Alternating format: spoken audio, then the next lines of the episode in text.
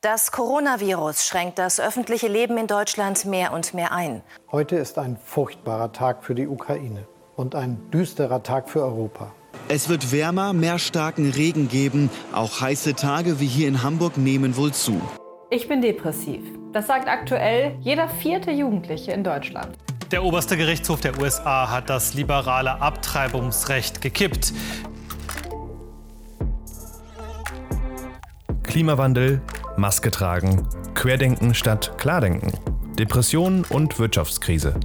Aber dabei bitte Abstand halten.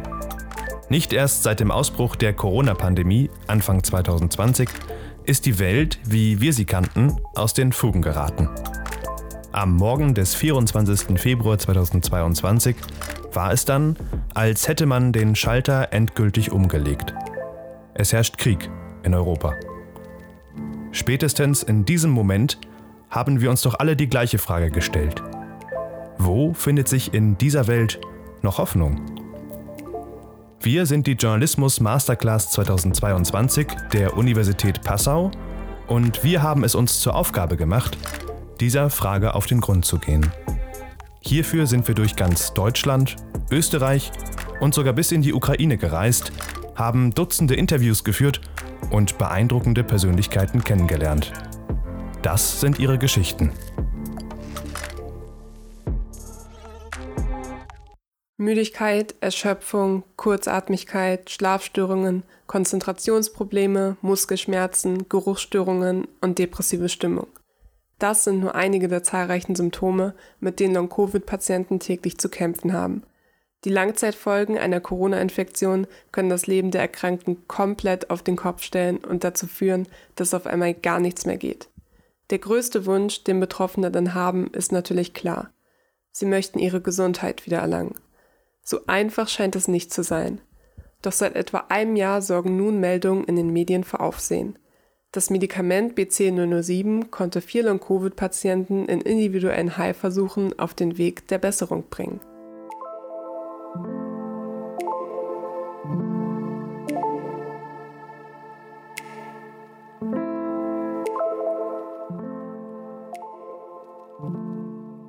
Ich bin Vivian und ihr hört Hoffnungsfunken.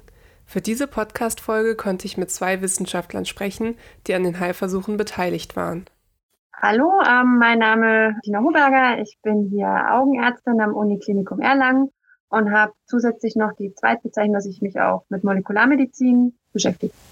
Ja, und mein Name ist äh, Gerd Wallukat. Ich bin Direktor für Research and Development bei der Firma Berlin Kurs und habe früher als Zellphysiologe an, am Max-Lellbruck-Zentrum in Berlin gearbeitet.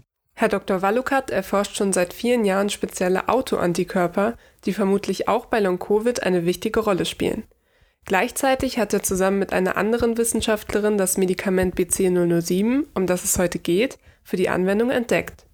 Nun arbeitet er bei dem Unternehmen, das weiter daran forscht und das Medikament ausliefert. Frau Dr. Hoberger beschäftigt sich in der Augenheilkunde vorwiegend mit dem Glaukom, umgangssprachlich auch grüner Star genannt. Aber wie kommt man ausgerechnet als Augenärztin eigentlich darauf, an Long-Covid zu forschen? Also es mag im ersten Moment tatsächlich ein bisschen kurios klingen. Was hat eine Augenheilkunde mit Long-Covid zu tun? Kommt man jetzt nicht primär drauf, wenn man an das Krankheitsbild denkt. Hätten wir auch nicht gedacht, ganz ehrlich. Also, dass wir jetzt heute hier so sind und uns damit beschäftigen. Vor drei Jahren, wenn Sie mich gefragt hätten, hätte ich Sie wahrscheinlich einfach nur staunend angeguckt und mir gedacht, ich? Nee, bestimmt nicht. Sowas kann tatsächlich stattfinden, wenn zwei Sachen zusammenkommen. Und zwar, wenn Grundlagenwissenschaften und Klinik sich trifft. Und genau das hat eigentlich stattgefunden. Im Rahmen meiner klinischen Tätigkeit betreue ich eine der Intensivstationen hier im Uniklinikum. Und da war schon gar nicht am Anfang der Pandemie, dass halt auch mit Schwerverläufe die Patienten auf die Intensivstation gekommen sind. Und bei uns ist es halt in der Universität, wie an vielen Universitäten oder überall eigentlich so üblich, dass eben Patienten, die nicht zu einem in die Klinik kommen können, man konziliarisch betreut. Und das mache ich im Rahmen meiner normalen ärztlichen Tätigkeit und damit war dieser Covid-Kontakt überhaupt erst gegeben. Und dann kam die grundlagenwissenschaftliche Seite dazu, dass seit mehreren Jahren ich ja mit, mit Herrn Dr. Wallokat gemeinsam mich diesem Autoimmunphänomen widmen darf. Ähm, bei der Glaukomerkrankung, das ist eigentlich mein Hauptforschungsgebiet, mein Hauptforschungsschwerpunkt. Und wir da gesehen haben, dass bei Glaukompatienten auch dieses Autoimmunphänomen vorliegen kann. Das heißt, auch da gibt es Autoantikörper, die einen bestimmten Rezeptor überaktivieren können. Und unsere Idee damals war es gemeinsam, dass über diesen Weg auch ein Teil dieser Erkrankung mit erklärbar ist.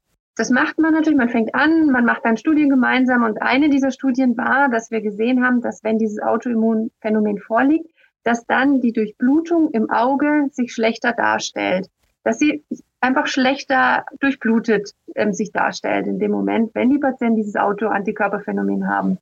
Diese Erkenntnis über die Glaukompatienten aus der Augenheilkunde wurde für die Mediziner schließlich zu einem wichtigen Puzzlestück, das sie für die Long-Covid-Forschung brauchten. Und dann kam eben dieser Long-Covid-Bereich. Zu dem Zeitpunkt haben wir gar noch nicht gewusst, dass es eigentlich Long-Covid-Patienten sind. Wir haben damals, das war dann im ersten Jahr der Pandemie, haben wir am Uniklinikum Erlangen gestartet und haben eine Studie aufgebaut mit der Idee, Patienten nach einer Corona-Infektion zu untersuchen. Beispielhaft eben am Auge. Wir kommen aus dem Augenheilkunde, weil ich bin Augenärztin und im Endeffekt ähm, eine augenärztliche Untersuchung zu machen. Und wie im Rahmen von Kooperationen so üblich ist, wenn man sich gut versteht, dann arbeitet man mit Personen gemeinsam und in dem Fall auch mit Herrn Dr. Wallukat ähm, dass wir gesagt haben, okay, es gibt auch äh, Blutproben von uns, und auf die man auch gemeinsam Analysen machen kann.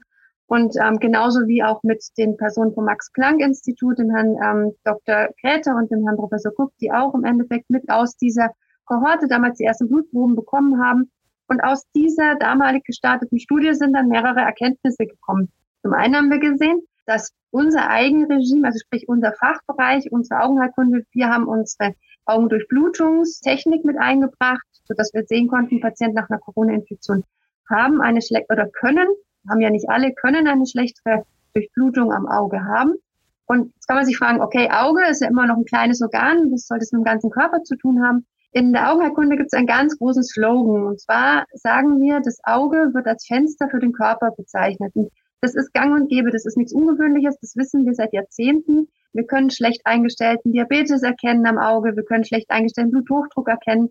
Also das ist eigentlich gar nicht unüblich, dass das Auge teilweise wirklich wie so ein Diagnostikum genutzt wird, um den ganzen Körper abzubilden. Und so war dann damals die Idee, wenn wir am Auge Durchblutungsveränderungen sehen können, an den feinsten Gefäßen, an den Kapillaren, dass die dann auch im ganzen Körper sein können. Dann kam dazu, dass ähm, eben Herr Dr. Wallukat in den Blutproben auch diese Autoantikörper gefunden hat und noch ein paar mehr, alle gegen G-Protein gekoppelte Rezeptoren gerichtet und alle in einem Potpourri, ein bisschen verschieden in der Variabilität, was die Patienten haben können, ähm, nach einer Corona-Infektion. Hat nie jeder, aber es haben halt ein Teil der Patienten oder können es haben.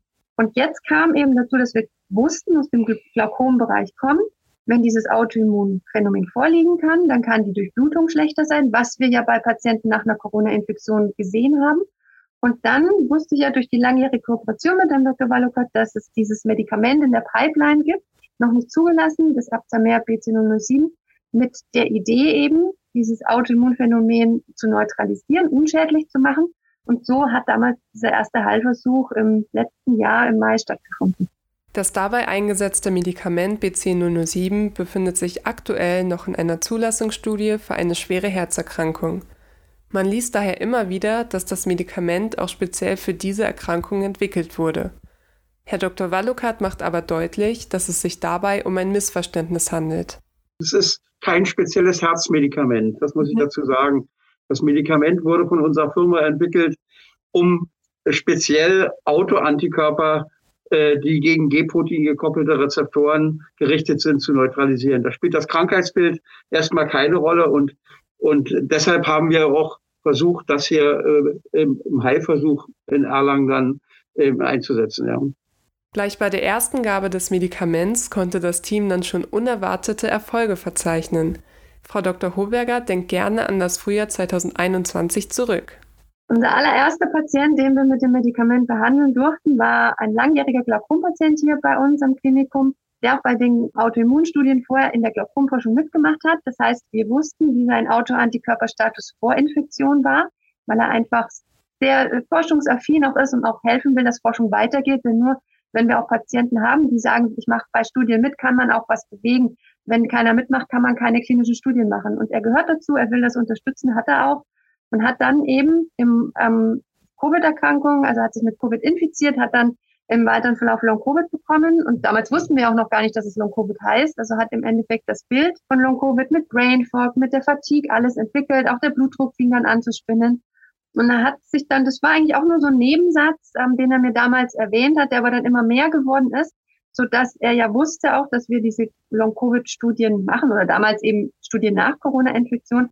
Und dann, als er tatsächlich beruflich und privat so eingeschränkt war, dass er nicht mehr das machen konnte, was er eigentlich gewohnt war, was er machen wollte, also der Leidensdruck war dann ziemlich groß, dass wir dann ähm, mit ihm den Schritt gegangen sind, dieses Aptamer ähm, zu geben. Das ist eine Infusion über 75 Minuten, die er bekommen hat. Und dann haben wir auch wieder gemeinsam mit Herrn Dr. Wallockert, der auch die Analysen der Blutproben ähm, parallel immer mitgemacht hat, haben wir dann gesehen, dass diese Autoantikörper, von dem wir von einem wussten, dass er im Rahmen der Glaukomerkantung bereits vor der Infektion da war, er hatte dann nach der Corona-Infektion noch zusätzliche Autoantikörper entwickelt. Und diese Autoantikörper waren dann ähm, nach der Infusion nicht mehr in dem Bioassay nachweisbar, die waren neutralisiert. Und parallel dazu hat sich das klinische Bild bei ihm gebessert. Als erstes war im Endeffekt das, was als Brain Fog ja beschrieben wird, besser, die Konzentration war wieder besser. Und dann hat sich über Wochen hinweg die weitere klinische Symptomatik gebessert. Also die Fatigue hat sich zurückgebildet. Sogar sein Geschmack ist zurückgekommen. Das war was, was wir am Anfang gar nie erwartet hätten, dass das irgendwie damit vielleicht auch in Zusammenhang stehen könnte. Sodass er dann nach vier Wochen nach Infusion tatsächlich beschwerdefrei war. Was man vielleicht noch erwähnen sollte, wäre, dass auch das sein Glaukom sich verbessert ja. hat. Er musste ja. nicht mehr behandelt werden. Ja, das ist vielleicht auch ganz wichtig, dass das auch stattgefunden hat, dass äh, er jetzt keine äh, Tropfen hat er genommen, mhm. ja, keine Tropfen mehr nehmen musste und sein Augendruck noch recht stabil geblieben ist, ja, mhm. ohne dass er äh, den, den, das Glaukom behandelt hat. Doch. Nach den ersten so erfreulichen Ergebnissen, die die Ärzte und Wissenschaftler beobachten konnten, wollten sie es nicht bei nur einem individuellen Heilversuch belassen.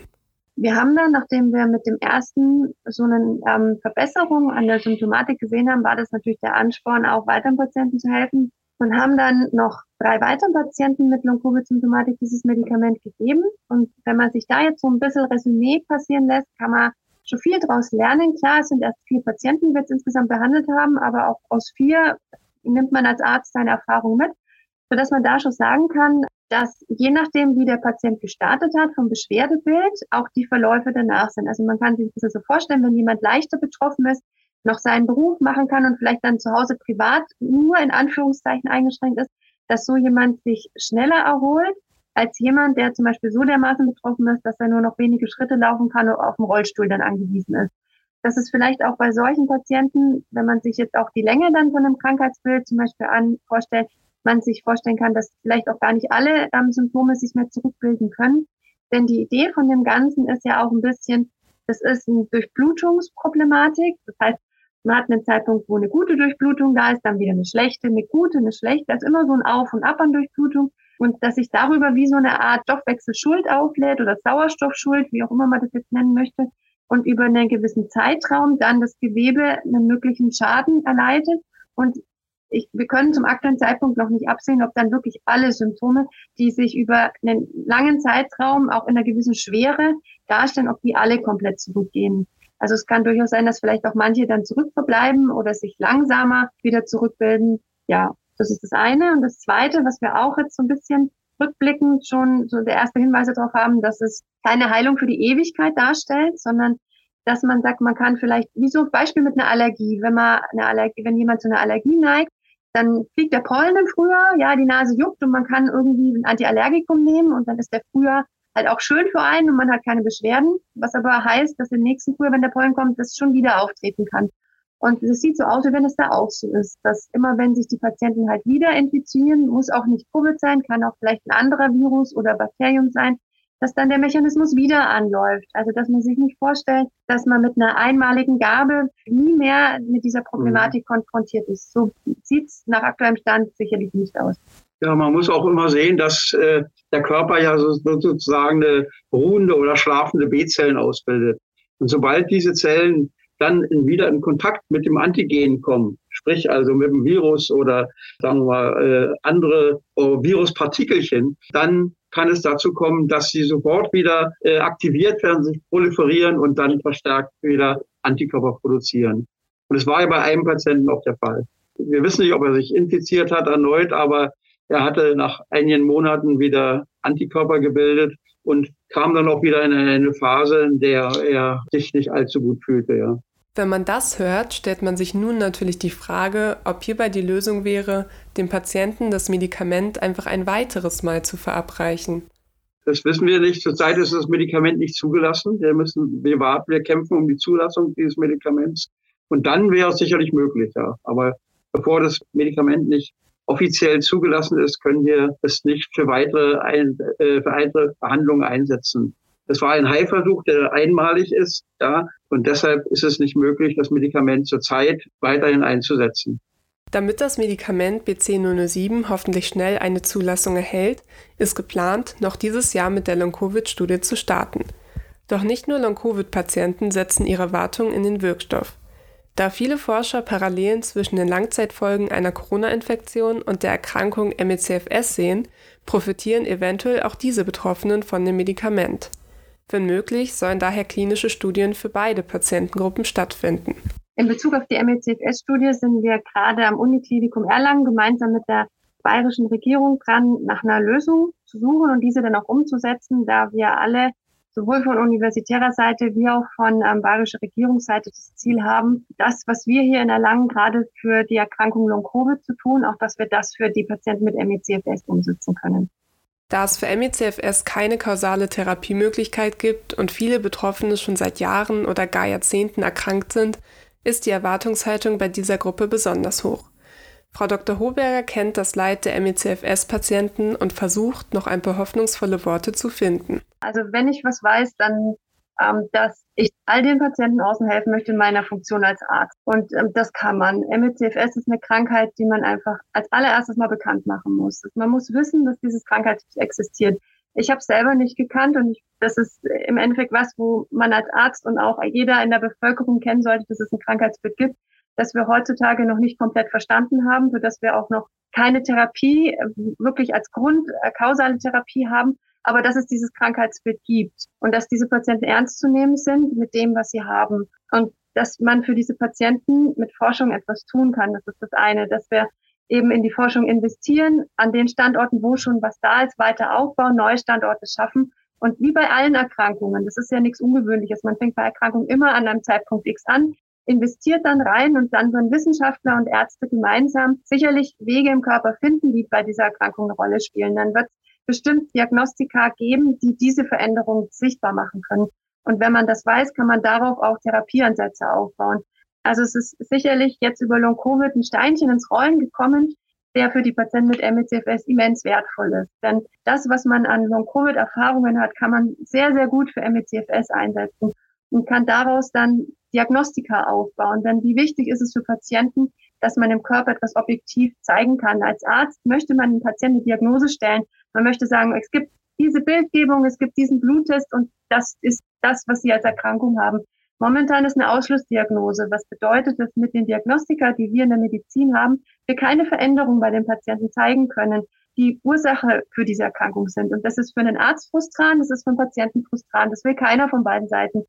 Und das ist jetzt etwas, wo man schon mit dem, was gerade bei der Long-Covid-Forschung existiert, im Endeffekt Arme aufmachen kann, die für die Patienten mit MECFS immens wertvoll sind. Weil wenn man weiß, was bei der Erkrankung die Ursache ist oder der, der Signalweg im Körper, kann man den über verschiedene Mechanismen sicherlich blocken. Und vielleicht gibt es schon Zugelassene, die helfen könnten. Aber da muss man jetzt einfach die Ärzte, die sich damit beschäftigen, ähm, aufbauen, die, Patient, die die klinische Symptomatik mit reinbringen und die Wissenschaftler beide zusammenbringen, dass sie ihr Wissen bündeln und dass daraus dann für die Patienten Diagnostika und Therapieansätze entstehen. Und das finde ich ist jetzt ein perfekter Zeitpunkt, denn wenn nicht, wann jetzt? Jetzt hat man über Long-Covid den Ansatz gegeben, wofür MECFS immens wertvoll sein kann. Gerade bei der Erkrankung MECFS wird deutlich, dass auf diesem Gebiet wirklich noch sehr viel getan werden muss. Trotz kleiner Fortschritte in der Long-Covid-Forschung scheint es noch immer ein langer Weg für die Patienten zu sein. Hoffnung geben mir persönlich aber die Ärzte und Wissenschaftler, die sich unermüdlich für Betroffene einsetzen, egal an welcher der beiden Erkrankungen diese letztendlich leiden. Vielen Dank, dass ihr in dieser bewegten Zeit kurz innegehalten und uns zugehört habt. Hoffnungsfunken ist nur ein Teil unseres Projekts Hoffentlich. Solltet ihr also nicht ohnehin über unsere Website auf diesen Podcast gestoßen sein, folgt dem Link in der Folgenbeschreibung. Hier findet ihr außerdem auch alle Quellen der zu Beginn dieses Podcasts eingespielten Beiträge, bei welchen es sich um Zitate aus Sendungen außerhalb des Projekts der JMC handelt. In diesem Sinne, macht's gut und verliert nie die Hoffnung.